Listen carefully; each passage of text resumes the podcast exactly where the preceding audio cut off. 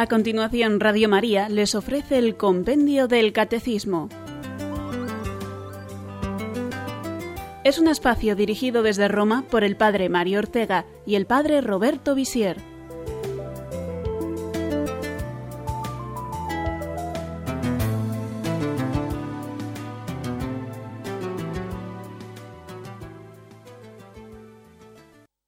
Muy buenas tardes a todos nuestros oyentes de Radio María. Bienvenidos al programa sobre el compendio del Catecismo. Vamos a continuar hoy hablando del proceso de Jesús, de la condena de a muerte de Jesús, que lo llevó a la cruz a entregar su vida por todos nosotros. Son las preguntas del compendio del Catecismo 116, 117 y 118. Para los que quieran profundizar con el Catecismo de la Iglesia Católica, los números son del 587 al 605. Vamos a escuchar el capítulo 53 del profeta Isaías que nos va a introducir en este programa de hoy sobre la muerte de Jesús en la cruz, sobre el comienzo de la pasión que lo llevará a la muerte en la cruz.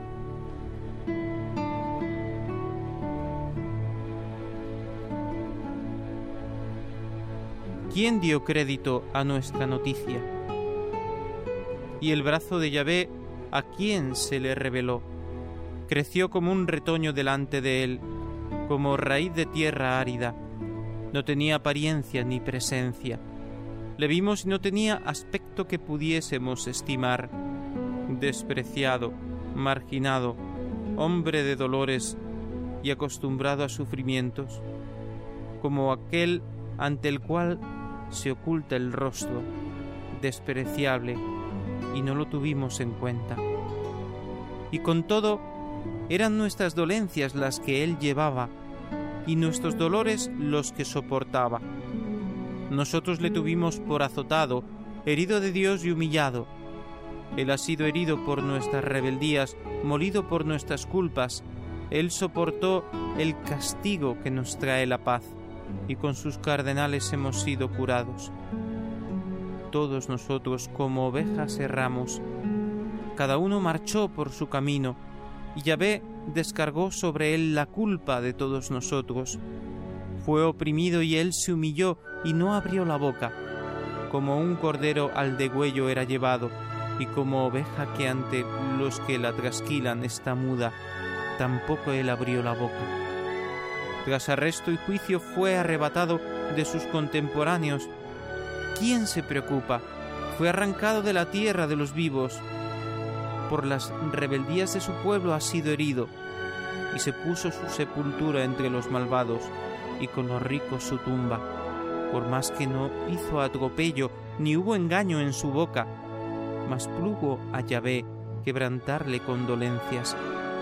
Si se da a sí mismo en expiación, verá descendencia, alargará sus días, y lo que plazca a Yahvé se cumplirá por su mano. Por las fatigas de su alma verá luz, se saciará, por su conocimiento justificará mi siervo a muchos, y las culpas de ellos él soportará. Por eso le daré su parte entre los grandes, y con poderosos repartirá despojos, ya que indefenso se entregó a la muerte, y con los rebeldes fue contado, cuando él llevó el pecado de muchos e intercedió por los rebeldes.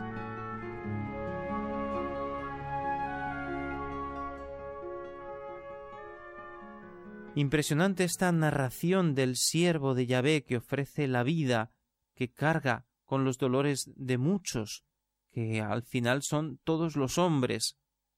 Solamente se puede entender este relato conociendo al verdadero Mesías, a Jesús, y todo lo que él sufrió, todo lo que él padeció, y cómo él ofreció todo ese sufrimiento y su misma muerte en rescate por los pecadores. A la luz de la pasión de Cristo, podemos entender quién es este siervo de Yahvé, despreciado, maltratado, torturado, aplastado, desfigurado. Sin embargo, de este modo carga con los pecados de muchos, obtiene la victoria, es glorificado por Dios, recibe un honor eterno. Jesús es el siervo de Yahvé que ofrece su vida y que vence resucitando. Trataremos de profundizar más en esto en los próximos programas y también hoy. Escuchemos ahora la pregunta 116. ¿Contradijo Jesús la fe de Israel en el Dios único y Salvador?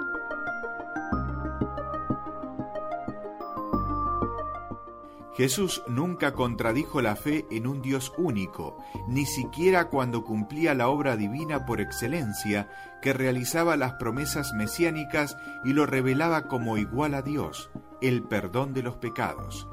La exigencia de Jesús de creer en Él y convertirse permite entender la trágica incomprensión del Sanedrín, que juzgó que Jesús merecía la muerte como blasfemo.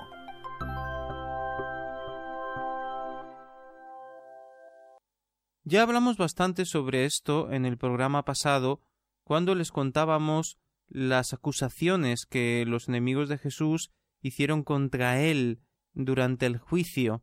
Lo acusaban de negar o de anular la ley de Moisés, o de querer destruir el templo, o despreciar el templo. Ninguna de las dos acusaciones era cierta, pero la gran acusación hacia Jesús es que él negaba la fe en el único Dios, el centro de la fe judía, el monoteísmo, porque se hacía igual a Dios. Es muy importante entender esta parte como ya explicábamos antes en el programa anterior, porque eh, Jesús no quiere negar el monoteísmo, que hay un solo Dios. De hecho, cuando le preguntan en una ocasión a Jesús cuál es el principal mandamiento, él recuerda ese lugar del libro del Deuteronomio que empieza con estas palabras Escucha Israel, el Señor tu Dios es uno. Amarás al Señor tu Dios con todo el corazón, con toda el alma, con todas las fuerzas. Este es el principal mandamiento. Esto lo sabían todos los judíos piadosos y lo escribían por todas partes, según dice también el libro del Deuteronomio, lo escribirás en las puertas lo escribirás en tu ropa, lo llevarás encima, pensarás en ello cuando te levantas, cuando te acuestas. Era el centro de la fe. Pero Jesús no quería anular el monoteísmo, negarlo, simplemente estaba revelando el misterio de la Santísima Trinidad. Es un solo Dios, pero en tres personas. Y yo soy, decía Jesús, pues el Hijo, el Hijo que es igual al Padre el, verbo de Dios que se ha hecho hombre. Se manifiesta como Mesías, pero con una autoridad divina, la autoridad de perdonar los pecados. Aquella vez que introducen a aquel paralítico por el techo de la casa de Simón Pedro, y Jesús le dice tus pecados están perdonados, y ante el asombro de los que le escuchan dice para que veáis que el Hijo del hombre tiene poder para perdonar los pecados, a ti te lo digo, levántate, toma tu camilla y vete a tu casa. Luego tengo poder para perdonar los pecados. No soy solamente el Mesías, sino que soy el Hijo de Dios hecho hombre. De ahí se explica la radicalidad que Jesús pide en su seguimiento. Nadie, ningún profeta, había exigido esta fidelidad hacia sí mismo, hacia un profeta, no tenía sentido. Se pedía la fidelidad hacia Dios, hacia Yahvé, que era el verdadero rey del pueblo, el Salvador. Pero ningún profeta decía tenéis que seguirme a mí, decía bueno sí, tenéis que escucharme a mí porque yo os transmito la palabra de Dios. Y Jesús también dice tenéis que escucharme a mí porque yo os transmito la voluntad del Padre, pero a la vez dice tenéis que seguirme a mí. Y dice el que no está conmigo está contra mí. Muchos podrían decir bien, yo no estoy contigo, pero tampoco estoy contra ti. Pero Jesús dice tienes que estar conmigo. ¿Por qué? Porque yo soy Dios hecho hombre. porque yo he venido a renovar todas las cosas, porque yo he venido a traer a todos hacia mí, porque yo he venido a salvar a la humanidad entera, y por eso nadie puede ser indiferente ante mí. Si no estás conmigo, estás contra mí. El que no recoge conmigo, desparrama. Está llamando a todos a unirse a Él. Si no estás unido a mí, no puedes dar fruto. Yo soy la vid y vosotros los sarmientos. El que no está unido a la vid, el sarmiento que se separa de la cepa del tronco del árbol, muere, porque sin mí no podéis hacer nada. Ningún profeta podía decir sin mí no podéis hacer nada. Solo lo puede decir Dios. Eso es lo que escandalizaba a los jefes judíos, esa radicalidad que le exigía en su seguimiento, esa autoridad divina que se atribuía.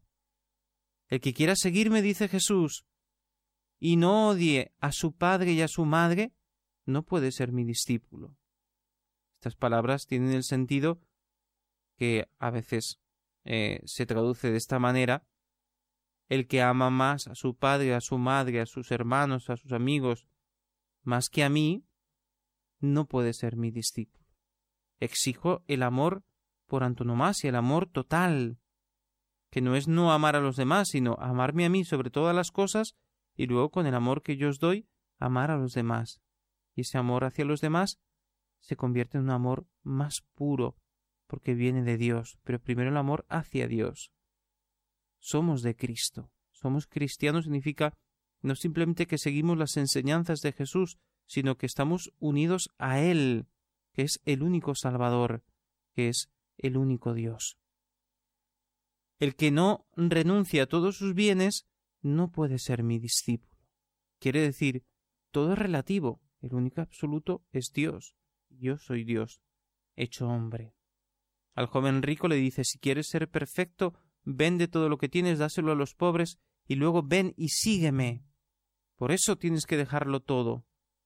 Por eso puedes renunciar a todo, porque luego me sigues. No tiene sentido renunciar a todo por renunciar, ¿no? El sentido de despojarme de todo para alcanzar una perfección mayor, ¿qué tengo que hacer para salvarme? Cumple los mandamientos, ya los cumplo.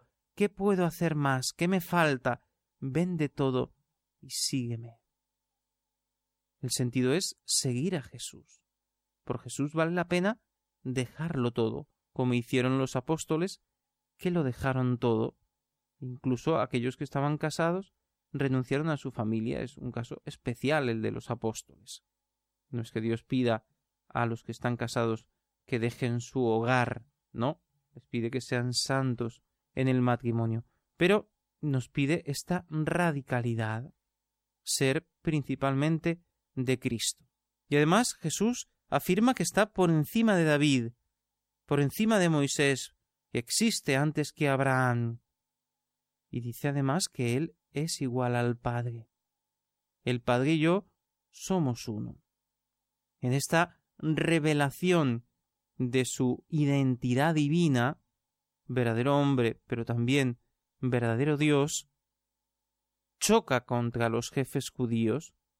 Ellos, algunos, los que creyeron, tenían que haber dicho bueno, pero si éste con sus obras está probando que es el Mesías por los milagros que hace, también por la sublimidad de su doctrina, tendremos que aceptar lo que dice. Si él dice que tiene esa autoridad divina y que es igual al Padre, pues abrámonos a la fe y creamos que este es el gran Mesías que Dios nos envía, lleno de poder, de, hacer milagros, pero a la vez humilde.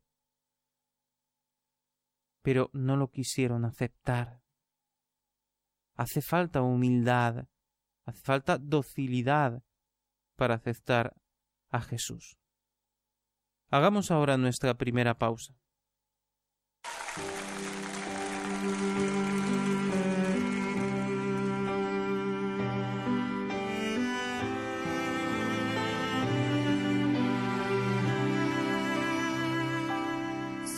Sobre toda humanidad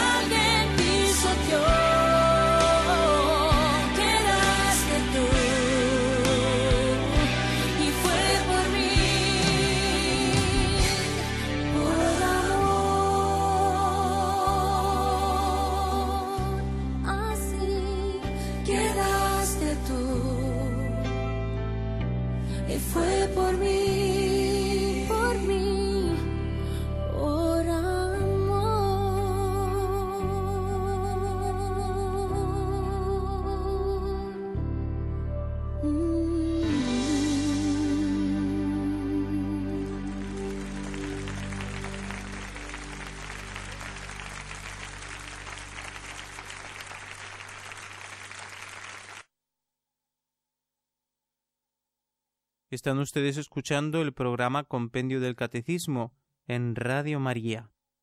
Y estamos hablando de las causas que llevaron a Jesús a la muerte. Y ya hemos explicado que se le acusa de blasfemo porque él se identifica con el Padre, eh, dice que es Dios como el Padre, que tiene la autoridad de perdonar los pecados. Pero escuchemos ahora la pregunta 117 para entender quién es el verdadero responsable de la muerte de Jesús. ¿Quién es responsable de la muerte de Jesús? La pasión y muerte de Jesús no pueden ser imputadas indistintamente al conjunto de los judíos que vivían entonces, ni a los restantes judíos venidos después. Todo pecador, o sea, todo hombre, es realmente causa e instrumento de los sufrimientos del Redentor, y aún más gravemente son culpables aquellos que más frecuentemente caen en pecado y se deleitan en los vicios, sobre todo si son cristianos.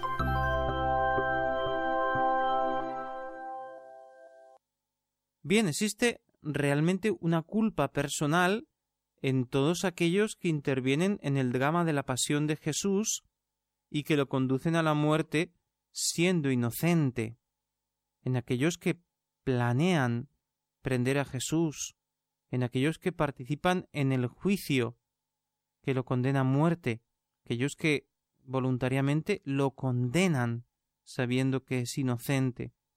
Luego habría algunos confundidos, algunos pues asombrados, algunos que estaban a favor de Jesús, pero luego también estaban confundidos por esas palabras en las que él se identificaba con el Mesías, con, con Dios, con, que, con el poder de Dios venir sobre las nubes del cielo, y estaban como confundidos, pero otros lo odiaban, querían acabar con él lo antes posible. Luego, aquellos que lo ejecutaron o los que lo torturaron en la flagelación, en la coronación de espinas, se burlaron de él. Podemos pensar en Judas Iscariote que lo traicionó, en Pedro que lo negó, pero luego se arrepintió, en todos los discípulos que lo dejaron, lo abandonaron, sintieron mucho miedo, en la responsabilidad del sumo sacerdote Caifás, en la responsabilidad de Pilatos y de los soldados romanos, que de alguna manera actuaron con crueldad y sin ninguna humanidad hacia Jesús. Pero la culpa de todos ellos sólo Dios la puede juzgar según su conocimiento, según pues lo que ellos sabían o lo que ellos entendían que era justo. Nosotros no podemos juzgarlo. Pero no podemos tampoco decir en general que fueron los judíos los que mataron a Jesús o que fueron los romanos los que lo ejecutaron. No fueron los romanos todos los romanos, o no fue el imperio romano que lo que lo ejecutó, o no fueron todos los judíos los que gritaron crucifícale. No tiene sentido culpar al pueblo judío en general, ni al que vivía entonces en Tierra Santa, a los que estaban en Jerusalén, ni mucho menos a todos los judíos de la historia, como en algún momento se ha podido decir eh, los judíos tienen la culpa de la muerte de Jesús o los judíos están malditos porque ellos condenaron a Jesús. Esto no se puede decir. La Iglesia nos enseña que es falso hablar de este modo. Porque a lo largo de la historia, por desgracia, en muchos momentos se ha vivido en el ambiente cristiano una aversión hacia los judíos, quizá por xenofobia, quizá por xenofobia, por racismo, porque eran de una raza distinta, por intolerancia religiosa, son de otra religión, también porque quizá eh, algunos practicaban la usura y se habían hecho antipáticos, otras veces por motivos políticos, eh, también pues eh, en los tiempos modernos la masonería judía pues existe y, ha creado ese malestar hacia ellos, pero no tiene sentido condenar en conjunto al pueblo judío, sino, bueno, cada uno responderá a Dios de sus acciones. Debemos recordar siempre que Jesús fue judío y la Virgen María y los apóstoles y la gran parte de la iglesia primitiva, la que nació en Jerusalén, era judía, aunque luego enseguida se adhirieron a la iglesia primitiva tantos que procedían de los pueblos gentiles que no eran de la raza judía. El cristiano no puede marginar a nadie, porque todos somos imagen de Dios. Es absurdo que un cristiano sea racista, o sea xenófobo, o sea intolerante con otras religiones, porque estamos llamados y el Señor nos ha enseñado a respetar y amar a todos como imagen y semejanza de Dios, y llamados también a formar parte de la gran familia de los hijos de Dios. Entonces, si no fueron los judíos los que mataron a Jesús o los que cargan con la culpa de la muerte de Jesús, para un cristiano, ¿quién es el culpable de la muerte de Jesús? Pues somos todos, somos todos. ¿Por qué?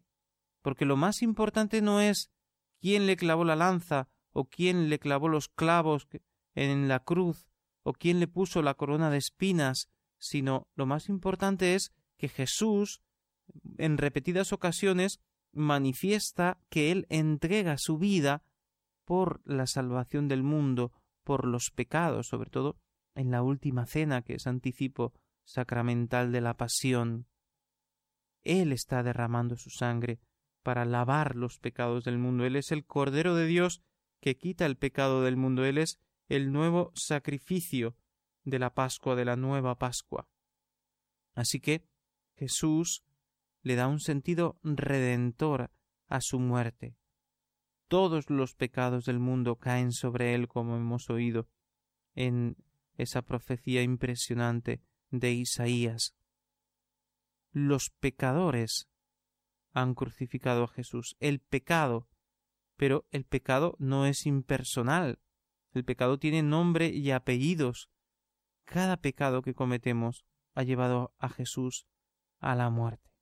Por eso su sufrimiento fue tan terrible, porque estaba pagando por cada uno de los pecados de todos los hombres de todos los tiempos.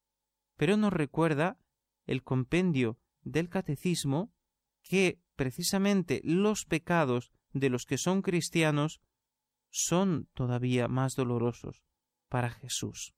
Porque nosotros que sabemos que Él murió por nuestros pecados, si volvemos a pecar, estamos cometiendo una cosa atroz.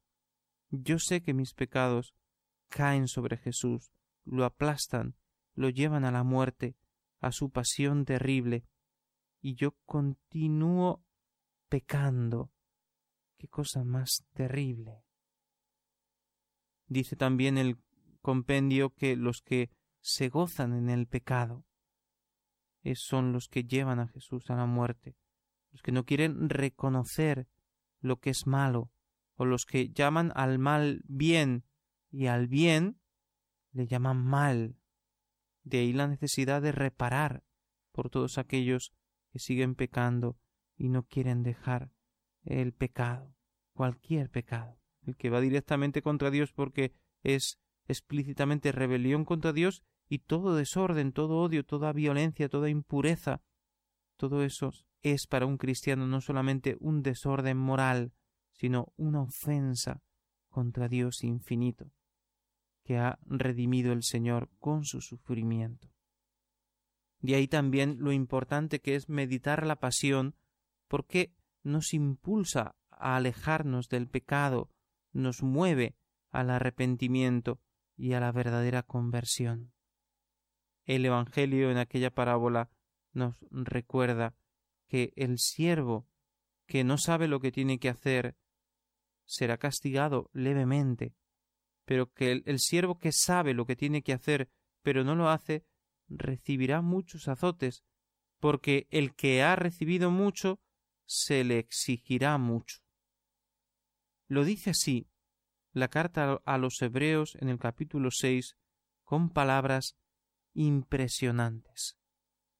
Porque es imposible que cuantos fueron una vez iluminados, gustaron el don celestial y fueron hechos partícipes del Espíritu Santo, saborearon las buenas nuevas de Dios y los prodigios del mundo futuro, y a pesar de todo cayeron, se renueven otra vez mediante la penitencia, pues crucifican por su parte de nuevo al Hijo de Dios y le exponen a pública infamia. Porque la tierra que recibe frecuentes lluvias y produce buena vegetación para los que la cultivan, participa de la bendición de Dios.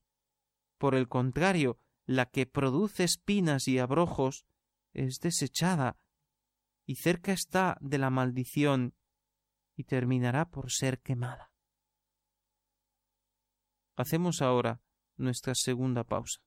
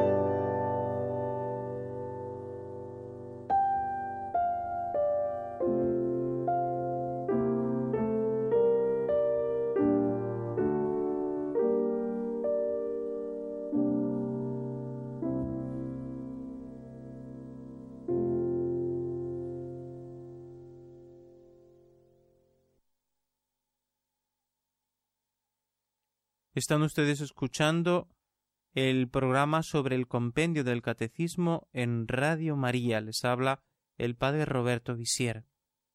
Y estamos profundizando en la causa de la muerte de Jesús, que son nuestros pecados. En el designio de Dios, el Señor quiso ofrecerse como víctima de propiciación por los pecados del mundo. Escuchemos ahora la pregunta 118. ¿Por qué la muerte de Cristo forma parte del designio de Dios? a fin de reconciliar consigo a todos los hombres destinados a la muerte a causa del pecado, Dios tomó la amorosa iniciativa de enviar a su Hijo para que se entregara a la muerte por los pecadores. Anunciada ya en el Antiguo Testamento, particularmente como sacrificio del siervo doliente, la muerte de Jesús tuvo lugar según las Escrituras. se encontró Jesús con una muerte inesperada? ¿Fue una casualidad el hecho de que Él muriera en la cruz?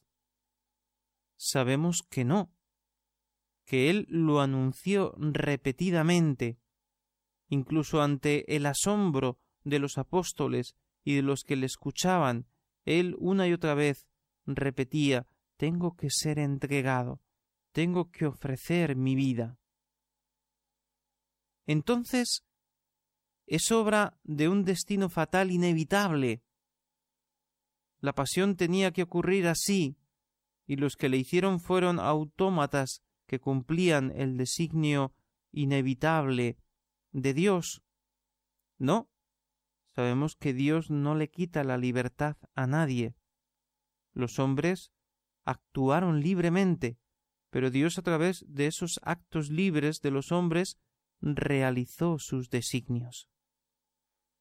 Esto que es bastante misterioso eh, lo explica muy bien el catecismo en el número 600, el catecismo mayor. Escuchemos este número que me parece muy importante. Para Dios todos los momentos del tiempo están presentes en su actualidad. Por tanto, establece su designio eterno de predestinación incluyendo en él la respuesta libre de cada hombre a su gracia. Sí, dice el libro de los Hechos, verdaderamente se han reunido en esta ciudad contra tu siervo Santo Jesús, que tú has ungido, Herodes y Poncio Pilato, con las naciones gentiles y los pueblos de Israel, de tal suerte que ellos han cumplido todo lo que en tu poder y tu sabiduría habías predestinado. Dios ha permitido los actos nacidos de su ceguera para realizar su designio de salvación. Hasta aquí el catecismo de la Iglesia Católica. Y esto sabemos que es el centro del mensaje de la redención. Jesús vino a salvarnos y realizó el plan de la redención también en, el culmen de su vida a través de la pasión, de la muerte y de la resurrección. Recuerda San Pablo en el capítulo quince de la carta a los Corintios lo que él había recibido como parte esencial de la fe, que Jesús murió por nuestros pecados según las Escrituras, y que resucitó para nuestra justificación. Lo decidió así Dios desde la caída, no quiso dejar al hombre sumido en el pecado, porque el pecado es la muerte, por eso eh, perdieron los primeros padres el don de la inmortalidad. El fruto del pecado, dice también San Pablo en la carta a los romanos, es la muerte. Y el Señor no quería la muerte para el ser humano. Por eso quiso salvarlo y pensó, es un modo humano de hablar, eh, en, su mente y en, su sabiduría infinita, Dios hizo este designio de salvación. Iré yo mismo. El verbo, mandaremos al verbo a encarnarse y a entregar su vida en rescate por todos. En el capítulo 8 del Evangelio de San Marcos, Jesús, después de la confesión de Pedro, que ha confesado que él es el Mesías, dice el Evangelio que comenzó a enseñarles que el Hijo del hombre debía sufrir mucho y ser reprobado por los ancianos, los sumos sacerdotes y los escribas, ser matado y resucitar a los tres días. Hablaba de esto abiertamente. Entonces Pedro, tomándolo aparte, se puso a reprenderle. Eso no puede suceder, eso no puede ser así. ¿Cómo va a ser eso de que te van a matar?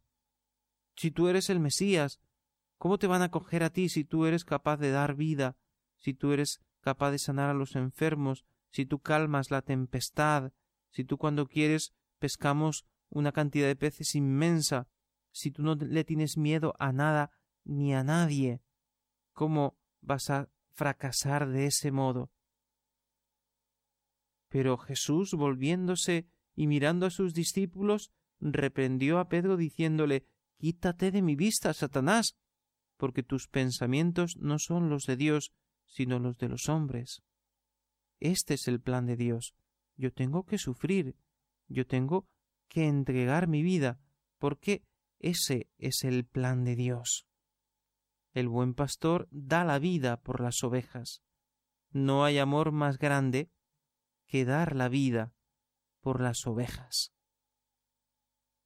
El catecismo recuerda también en el número 603 que quiero leer esta frase impresionante del apóstol San Pablo cuando dice al que no conocía pecado, a Jesús, Dios le hizo pecado por nosotros. ¿Qué quiere decir esta afirmación tan impresionante y tan misteriosa de San Pablo? No era pecado, no conoció pecado, en él no había nada de malo, y Dios lo hizo pecado. ¿Cómo lo puede hacer pecado? Lo explica así el Catecismo en el número 603. Jesús no conoció la reprobación como si él mismo hubiese pecado, pero en el amor redentor que le unía siempre al Padre, nos asumió desde el alejamiento con relación a Dios por nuestro pecado, hasta el punto de poder decir en nuestro nombre en la cruz Dios mío, Dios mío, ¿por qué me has abandonado?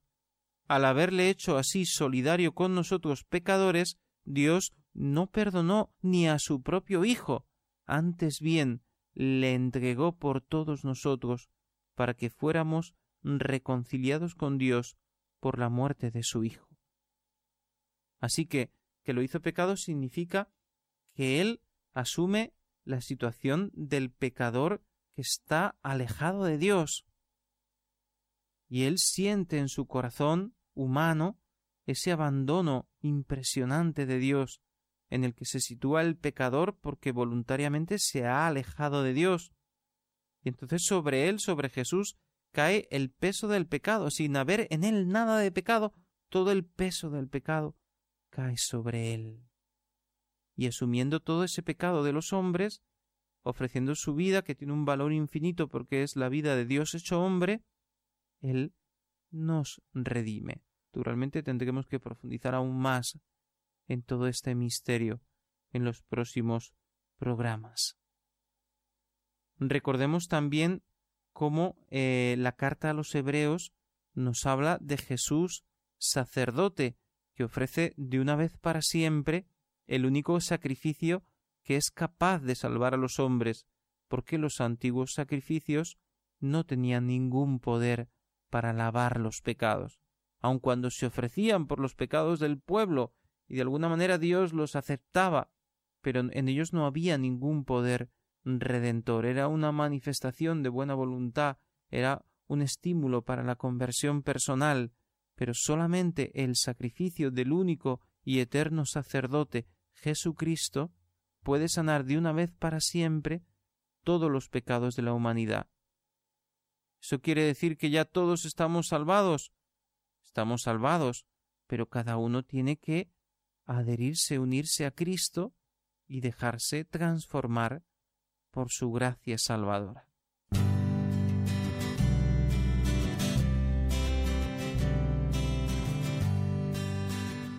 Bien, para concluir hoy, en lugar de repetir más veces lo que ya hemos repetido hasta la saciedad hoy, quisiera que escucháramos el discurso de Jesús, buen pastor, Naturalmente un fragmento muy breve, muy corto, pero donde Jesús vuelve a subrayar su deseo de entregar su vida por todos, en esta imagen maravillosa del pastor. Dice Jesús en el capítulo 10 del Evangelio de San Juan, yo he venido para que tengan vida y la tengan abundante. Yo soy el buen pastor. El buen pastor da su vida por las ovejas. Yo soy el buen pastor y conozco mis ovejas, y las mías me conocen a mí, como me conoce el Padre, y yo conozco a mi Padre, y doy mi vida por las ovejas. También tengo otras ovejas que no son de este redil. También a esas las tengo que conducir, y escucharán mi voz, y habrá un solo rebaño, un solo pastor. Por eso me ama el Padre, porque doy mi vida para recobrarla de nuevo. Nadie me la quita. Yo la doy voluntariamente. Tengo poder para darla y poder para recobrarla de nuevo. Esa es la orden que he recibido de mi Padre. Y ahora esperamos sus preguntas, las preguntas de nuestros oyentes.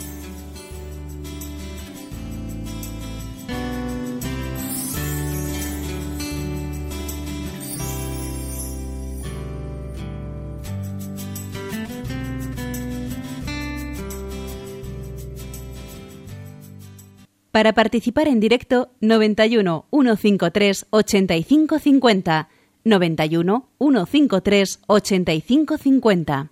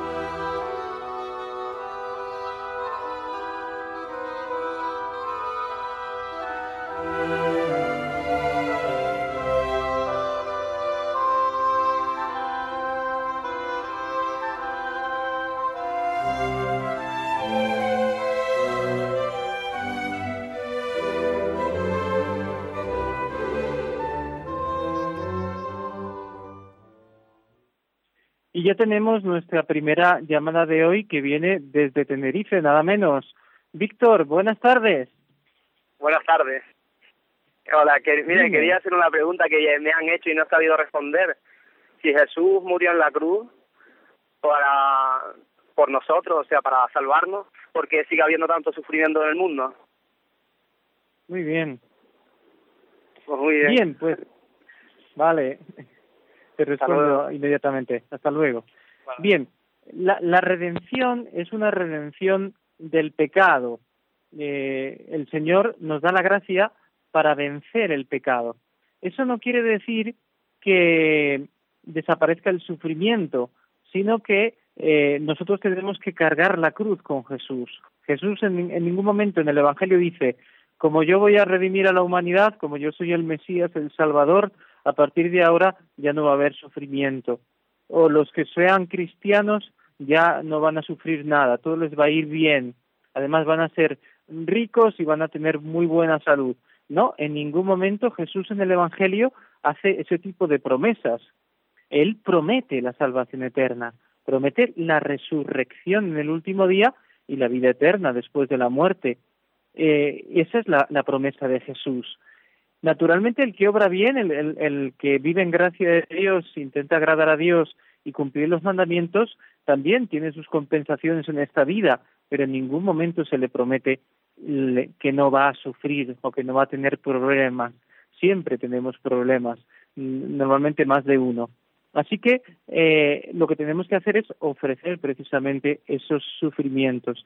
Y la verdadera felicidad, la plena felicidad, está después de esta vida. En esta vida el Señor nos da paz, nos da alegría, nos da serenidad. Eh, sí, nos puede llevar a una felicidad, pero nunca es plena, siempre está nublada por el sufrimiento y las fatigas de cada día. José de Madrid, buenas tardes. Hola, buenas tardes, padre. Felicitarle por el programa que lo explica usted muy bien. Gracias. Bueno, pues mire, le quería preguntar, en fin, que para mí es un misterio insondable lo de la crucifixión, la muerte de Jesús, porque tuvo que sufrir la pasión. En fin, si él hubiera podido redimirnos sin, sin morir, solo por su voluntad, Dicen que una gota de la sangre de Jesús hubiera, nos hubiera limpiado de todos los pecados, yo siempre lo he oído, pero en fin, mm, ¿por qué tuvo que someterse a ese suplicio si había otras formas de redimirnos y quizás pues no nos hubiera amado menos por eso, porque su vida fue un servicio y amor total a los hombres. Con su muerte nos amaba más, no lo entiendo bien, padre, si me lo pudiera explicar, por favor. Muy bien. Gracias. Bien, pues sí, pues el, el terrible sufrimiento de Cristo nos está hablando de una realidad positiva y otra negativa. De la realidad positiva es el amor infinito de Dios, que nos ama de tal manera que nos entrega a su propio Hijo y eh, que se hace esclavo hasta la muerte y muerte de cruz. Y la realidad negativa es el peso inmenso del pecado, de la maldad que hay en el mundo y que la palpamos por desgracia continuamente. Eh, Dios quiere manifestar así lo feo que es el pecado, muriendo en la cruz por nosotros. Petra de Córdoba, buenas tardes. Buenas tardes. Mire usted, padre, voy a ser breve. Yo en un, en un sermón de Semana Santa oí a un predicador muy bueno de, hablar de Judas y decir que, que Judas pues se volvería loco a ver lo que había hecho, se arrepintió quiso devolver el dinero, se lo negaron y que él cayó en todo esto y pidió, y que al volverse loco pues se le ocurrió suicidarse y que claro, si Cristo estaba en el árbol de la cruz eh, muriendo por todo y, y, Judas fue amigo y bueno, la historia de Judas la conoce mejor que yo, bueno, todos las conocemos. Entonces, a usted decir que ni los judíos ni nada, que somos todos culpables de esto, yo quisiera saber un poquillo de Judas, usted es tan amable. Muy bien. Bueno, naturalmente nosotros no podemos juzgar a nadie y tampoco a Judas, en el sentido de, declarar con certeza, categóricamente, que él se ha condenado, aun cuando las palabras de Jesús eh, son fuertes cuando él dice al que me va a entregar más, más le valdría no haber nacido. Pero, naturalmente, se podría haber arrepentido. Eh, hoy en día se dice que el que se suicida es porque realmente está perturbado, porque nadie atenta contra su vida si está en su sano juicio. Eh, así que no se considera eh, seguro que uno que se suicida se condena, no lo podemos juzgar. Ah, tampoco juzgamos a Judas. Naturalmente, él mostró cierto arrepentimiento cuando devolvió el dinero. Luego la desesperación lo pudo. Pero claro, ah, eh, el ejemplo de Pedro es distinto. Él llora por su pecado y recobra esa paz y mientras que Judas pues se, desespera y la desesperación nos lleva a la perdición. Pero no sabemos cuál es el destino de Judas, Dios lo sabrá. Naturalmente que Jesús también lo quería salvar y lo amaba profundamente. Salvador de Valencia, buenas tardes. Ave María Purísima. Sin pecado concebida. Padre, yo me gustaría saber eh, cómo es que cuando muere el ladrón al lado de Jesús en la cruz, le dice, en verdad, en verdad te digo que hoy, hoy estarás conmigo en el reino de los cielos. Eh, Lo envía directamente con él, sin pasar por ningún sitio. Sí. Es que lo veo una cosa muy rápida, porque Jesús defiende a por los santos que habían en el infierno. Entonces le dice, no, en verdad, en verdad te digo que hoy estarás en la morada de mi Padre conmigo en el cielo. Bien, pues nada, eh, eso nos habla de la misericordia infinita de Dios que es capaz de convertir a una persona de ser un forajido, un criminal, en un santo. pero también hay que reconocer que el acto de fe que hace el buen ladrón en la cruz es impresionante, porque él está crucificado con Jesús y ve como ese hombre pues está derrotado, está muriendo, crucificado, eh, humillado, y, y, sin embargo él hace ese acto de fe y reconoce que Jesús es un rey, que además es un rey eternal, un rey eh, celestial que es capaz de darle el reino de los cielos. Y entonces eh, acuérdate de mí. Ni siquiera él está seguro de que Dios lo pueda llevar al paraíso inmediatamente, pero él dice con una súplica muy humilde, acuérdate de mí cuando estés en tu reino. Y Jesús, con ese poder infinito que tiene para salvar en el momento supremo de la entrega de su vida, lo santifica, lo purifica de todo pecado y se lo lleva al cielo con él. Esa, es un acto de contrición perfecta que puede purificarlo plenamente y eso puede suceder, puede suceder que pecadores que han vivido muy mal, muy alejados de Dios, precisamente la vergüenza, el peso de sus pecados los lleve a una conversión verdadera, profunda, mientras que a lo mejor otros que, que bueno, hemos intentado vivir bien en, la presencia de Dios, sin embargo, no alcanzamos una santidad completa, quizá por soberbia, por, eh, eso, por esa falta de humildad y porque no somos tan conscientes en, en ese momento eh, en ningún momento, quiero decir, de esa misericordia infinita de Dios que sin embargo otra persona percibe por el peso de sus pecados de la vida pasada. Bien, hemos terminado, vamos a hacer una oración y a bendecir a nuestros oyentes y les esperamos mañana. Rezamos juntos. Dios te salve María, llena eres de gracia, el Señor es contigo, bendita tú eres entre todas las mujeres y bendito es el fruto de tu vientre Jesús. Santa María, Madre de Dios, ruega por nosotros pecadores, ahora y en la hora de nuestra muerte. Amén. Y la bendición de Dios Todopoderoso, Padre, Hijo y Espíritu Santo, descienda sobre vosotros y os acompañe siempre. Buenas tardes a todos.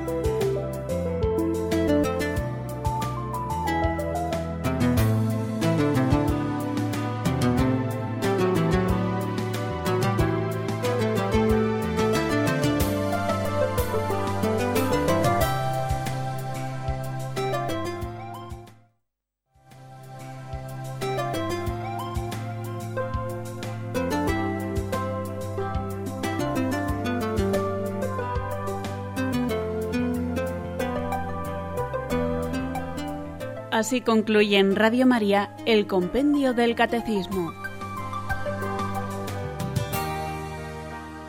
Es un espacio dirigido desde Roma por el Padre Mario Ortega y el Padre Roberto Visier.